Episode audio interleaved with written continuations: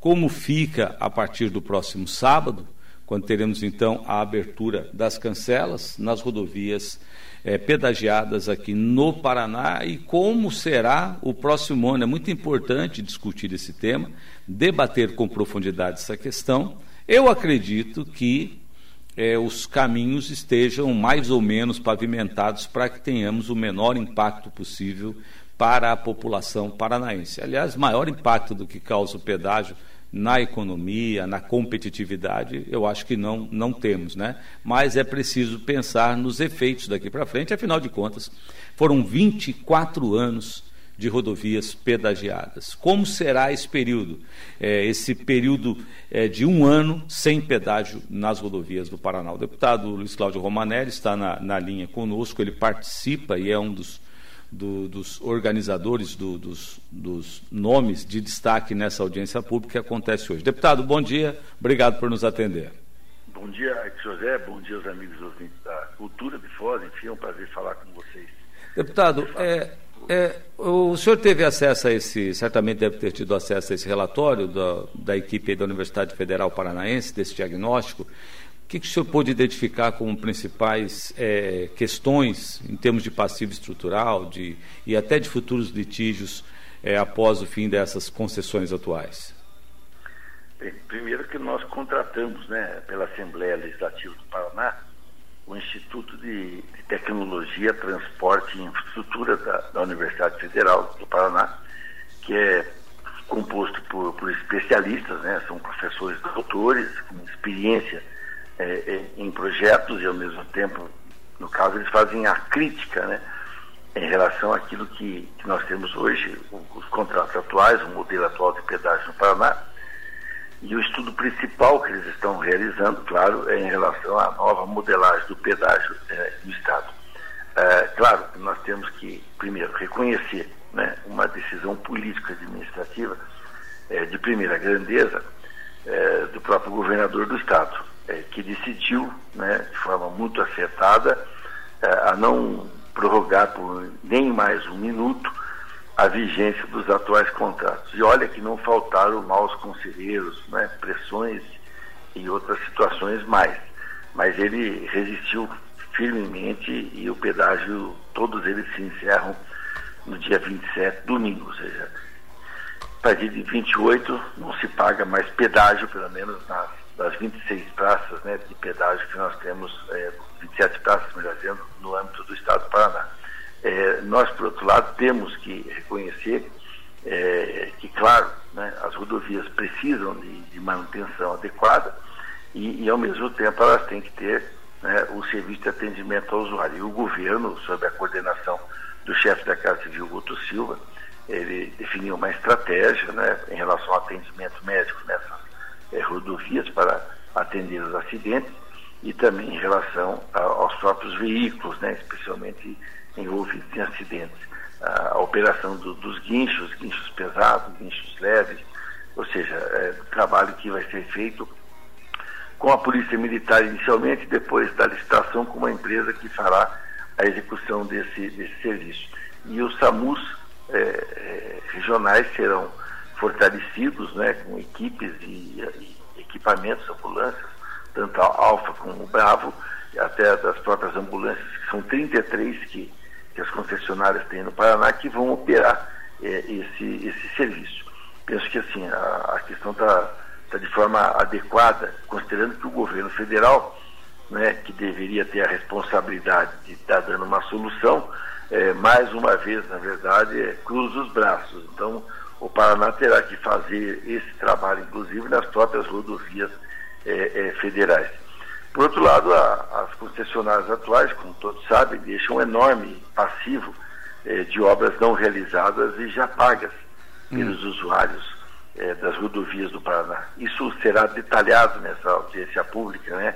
É, todas as rodovias, inclusive a região oeste, especialmente, é, talvez tenha sido a região mais prejudicada do Paraná pela não realização das obras. Né? As, as concessionárias não realizaram obras importantes na região, né? um exemplo, a duplicação né, que teria que ter acontecido entre Foz do Iguaçu e Cascavel, Cascavel até Campo Mourão, né, nada disso nós sabemos, né, foram poucos quilômetros duplicados e, e nós temos um problemão pela frente. Certo. Além do que, né, a própria BR-277 também, trechos é, muito importantes não foram é, duplicados. Ou seja, nós temos problemas no Paraná como um todo, é, e isso vai ser detalhado hoje, até porque é necessário uma, uma ação articulada junto com o Estado, o DR, a Procuradoria do Estado hum. é, e de todos, enfim, para que nós possamos arrolar bens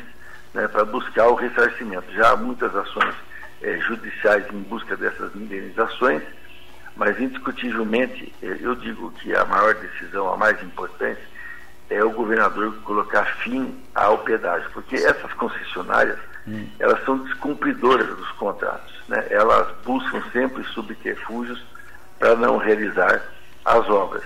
Além do que, eu penso eu que serve de advertência né, é, para todos em relação à futura licitação. É, um dos problemas que nós estamos preocupados é de se ter que pagar novamente por obra já paga. É, isso tem que ser equacionado. O Tribunal de Contas da União já disse isso para a NTT. Além disso, temos um outro problema né, que está identificado. A nossa, a nossa empresa que fez o, o trabalho de planejamento, é vinculado ao Ministério da Infraestrutura, ela não fez uma interface técnica com a área de, do, do plano diretor dos municípios, não discutiu o sistema viário, programou algumas obras né, de municípios que, que nós temos, todos eles têm as rodovias cortando áreas urbanas, e efetivamente programaram algumas obras, isso sem discutir com a área técnica dos municípios. Isso pode impactar muito na tarifa no futuro, porque a obra que não estiver prevista ela não vai ser realizada. E quando ela for necessária, é, vai se ter que ter um, um, um, impacto, né, daí do ponto de vista de um reequilíbrio econômico financeiro Mas do contrato. Não é tarde para mais aumento, né? Não é tarde para para tocar nesse ponto, deputado? Deve ter sido tocado antes? Olha, na verdade, é, são 24 anos de luta aí em relação à questão do pedágio. Acho que a, a questão básica da atual concessão de pedágio, é, esses pontos todos que eu estou levantando, elas são, são pontos que servem hum. justamente de advertência para que o erro, vou chamar de erro, né, para ser Não generoso, se repita. cometido pelo atual é, contrato, hum. não seja repetido no futuro. Tá. É... Então, a questão básica é que isso tudo tem que estar muito bem documentado, justamente porque cláusulas que foram é, de duvidosa interpretação acabaram sempre favorecendo as concessionárias de pedágio nas ações judiciais no âmbito da Justiça Federal. E nós não podemos deixar repetir esse erro. Né? Deixa eu voltar um pouquinho, deputado, aí na, na sua explanação a respeito do atendimento médico, do atendimento de guinchos. O, o DR e a Econorte, aí no norte do Paraná, eles firmaram um acordo, a Econorte vai é, deixar de fazer uma obra, se eu não me engano, em Jataizinho, Jacarezinho, não me recordo bem, vai deixar de fazer uma obra e vai prestar atendimento por um ano é, de socorro com ambulância e guincho nas rodovias. Esse modelo não poderia ser seguido em outras regiões também? Veja, na verdade, é, poderia até porque eles não vão realizar as obras, né? A gente hum. sabe disso. Hum. É, das aplicações, interseções, marginais. Mas aí são questões pontuais, né? Que isso está sendo tratado no âmbito da Controladoria Geral do Estado, junto com a Procuradoria Geral do Estado. E sempre no âmbito judicial. Esses acordos são acordos judiciais. Então, certo. Então compete naturalmente a, as autoridades, no caso do plano estadual, é, definir de fato aonde é possível mas fazer algum mas seria, mas seria uma saída para não deixar desassistido o, o, usuário da rodovia nesse período, né? Sim, seria, mas eu, eu entendo que a estratégia montada pelo chefe da Casa Civil, Guto Silva, que hum. coordena esse grupo de trabalho por determinação do governador, é, é, vai dar certo. Na área da ciência médica, com certeza absoluta, vai funcionar o sistema, não tenho a menor dúvida disso. E, ao mesmo tempo, é, policiais militares e bombeiros militares estão sendo preparados em relação a esse atendimento, que vai ser feito na questão que envolve os guinchos, enfim, e outros veículos que vão operar esse serviço, vão, é, vão operar provisoriamente até que em 90 dias seja feita uma licitação para poder contratar uma empresa que fará isso até que a nova concessionária assuma esses trechos de rodovia. É, mas como o senhor disse, se vai haver um passivo, tem litígio à frente, especialmente com relação a obras não realizadas, né? Seria uma solução, até porque eles têm toda a estrutura, para você evitar, porque a gente sabe que é preciso investir muito nos consórcios municipais de saúde, investir muito na estrutura do Corpo de Bombeiros do SAMU para dar atendimento na rodovia, especialmente em relação ao número de acidentes registrados. Né? Seria provavelmente uma solução. Mas, deputado, com relação ainda à sua audiência de hoje, essa audiência que o senhor é um dos, dos grandes nomes dela, é, tem uma. A NTT já enviou o plano de outorga para o TCU. Vocês tiveram acesso a esse documento? Está dentro daquilo que vocês definiram nas 17, 17 audiências públicas realizadas no Paraná? É, já tivemos acesso, o estudo está sendo realizado também pelo ITTI, aliás, já foi feito um, um, uma prévia né? até porque nós temos que agir no TCU. É, na questão da modelagem, sim, que foi a, a, derrota do governo federal quando queria nos impor aquela outorga que ia custar 9 bilhões de reais aos usuários de rodovias do Paraná. Isso nós derrotamos. Ah, o modelo hoje é de menor preço, com aquele aporte né, que, que foi é, definido como uma forma que nós não concordamos de limitar né, a, a, o maior desconto no valor da tarifa, mas ao mesmo tempo isso é um tema que ainda vai ser tratado no âmbito do Tribunal de Contas é, é, da União. Hum. É, indiscutivelmente, mesmo que prevaleça o modelo de menor preço com o pagamento do, do, do aporte, que, que, o governo é, chamou, chama de seguro usuário, hum. É, o, esse dinheiro fica, fica para o trecho, fica para o lote fica para novas obras que não estão previstas no contrato ou para redução de tarifa. Então, eh, sobre esse aspecto, né, não, não há daí um, uma ação contra o interesse público especificamente. A questão básica é de ter uma tarifa com preço justo, né? Nós estamos falando de preço. É, e no caso da região oeste, acho que a grande preocupação que todos têm que ter é que a tarifa ela vai ter uma redução, mas ao mesmo tempo é, nós teremos depois, se forem feitas, executadas as duplicações, e elas têm que ser por uma questão absolutamente estratégica para a região, a tarifa de pedágio na região vai subir 40%, se mantida a lógica do degrau tarifário, certo. que nós estamos lutando porque eles não conseguem, não conseguiram até agora nos provar por que, que tem, que se, tem que ser esse percentual tão elevado. Hum. Né? Para se ter uma ideia desse contrato abusivo que nós temos no Paraná hoje, o degrau tarifário entre pista simples e rodovia duplicada é de 30%. Então, é, essa é uma questão que, que tem que ser ainda melhor discutida, porque significam bilhões a mais de faturamento para as concessionárias é, e um custo muito maior para a, o setor produtivo do Paraná, é, se nós formos ter que pagar 40% quando duplicar a rodovia. Tá, o, a mais. É, o, o, governo, o governo é, sinaliza com uma redução inicial de 30% no, no valor das tarifas, né, no início da concessão, e uma queda maior durante o leilão. E sem pirismo, o senhor é cético com relação a isso ou isso vai acontecer mesmo, só que há risco um pouco mais à frente? Veja, eu, eu entendo assim, é, é possível que haja é, uma, uma redução é, pequena, né, de até 15%, 17%, vamos dizer, na melhor hipótese, 25% é, no leilão. Porém, é, só para ter uma ideia do preço inicial que foi publicizado, nós já temos uma inflação de 18%. Hum. Então, o fato é que é, o preço público do pedágio ele é, vai ficar muito próximo é, do que é hoje quando ele foi implantado é, as pessoas não terão essa sensação do, do, de um desconto tão acentuado. Acho que há grandes abusos em algumas praças que têm degraus tarifários, como lá no norte, é, onde vai se sentir melhor essa, essa redução. Mas, indiscutivelmente, é, o modelo, claro, vai reduzir a, o valor da tarifa, é, mas ele tem que ser muito bem acompanhado, muito detalhado, é, justamente que cada um dos pontos que não forem bem definidos podem impactar no aumento da tarifa. vou repetir, o modelo que acabou sendo aprovado aqui é, no Paraná que levou o governador a, a Brasília dizer para o presidente da República que não aceitava a outorga, é muito melhor que o anterior. Mas nós entendemos que se ele ficar exclusivamente por menor preço, ele pode ser melhorado. Nós estamos pensando no quê?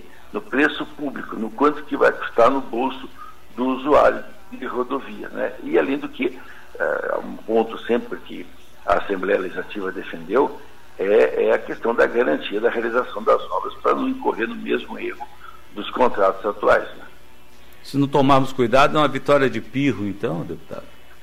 O, o risco da gente poder, de fato, não ter um modelo melhor é alto. Nós só temos é que ficar muito atentos, trabalhando em cada um dos detalhes, né? Diz aquele ditado popular que o, o diabo mora nos detalhes, né? Acho que no caso do pedágio, nada mais verdadeiro que isso. Então, essa comissão que, que o senhor integra é uma comissão também permanente em razão disso. Exatamente, ela vai até o fim dessa legislatura, que é o tempo que está se discutindo e debatendo esse tema, sempre com uma visão técnica, ele não tem viés político, ideológico, é, uma, é um debate a favor do Paraná, inclusive é, num debate importante é, com o governo do Estado, até porque nós, nós somos, é, nesse caso, é, é, as decisões todas estão sendo tomadas em Brasília. Né? e as rodovias, na verdade, são rodovias federais. Verdade que grande parte dessas rodovias é construídas com o dinheiro do povo do Paraná. Mas a União, ela é a detentora, o atual ministro, o Tarcísio Gomes de Freitas, propriedade dele, não é? ele é um sujeito absolutamente é, teimoso, obstinado nas coisas que quer fazer, hum. é, mas numa visão que não atende o interesse do Paraná. Então nós vamos continuar trabalhando e defendendo os pontos que nós entendemos que são importantes e também, claro, fortalecendo né, a, a, interlocução do governo do Estado com o governo federal. Nós vamos estar trabalhando em, em parceria para poder, de fato, somar forças. Aí não há, não há nenhuma posição contraposta hoje em defesa de uma menor tarifa e da garantia da realização de obras com o governo do Estado. Certo. A audiência acontece hoje às nove e meia, ela é aberta, como é a questão ela da é participação? Aberta, ela é uma audiência, é, ela, é, ela é todinha remota, virtual, por conta ainda das, das, restrições que nós estamos enfrentando por conta da pandemia, é? é? então o maior número de pessoas pode participar e os técnicos farão as explanações, é, é muito importante que toda a sociedade seja organizada, a, serão transmitidas além pela TV Assembleia, é, pelas nossas plataformas nas redes sociais, o YouTube, Facebook, a nossa página, né, que é o nosso sítio na internet, enfim, todas as, as mídias que a Assembleia, as redes sociais que a Assembleia dispõe. Ok, deputado, obrigado pela sua gentileza de sempre nos atender. Um bom dia, um bom trabalho ao senhor e à sua equipe.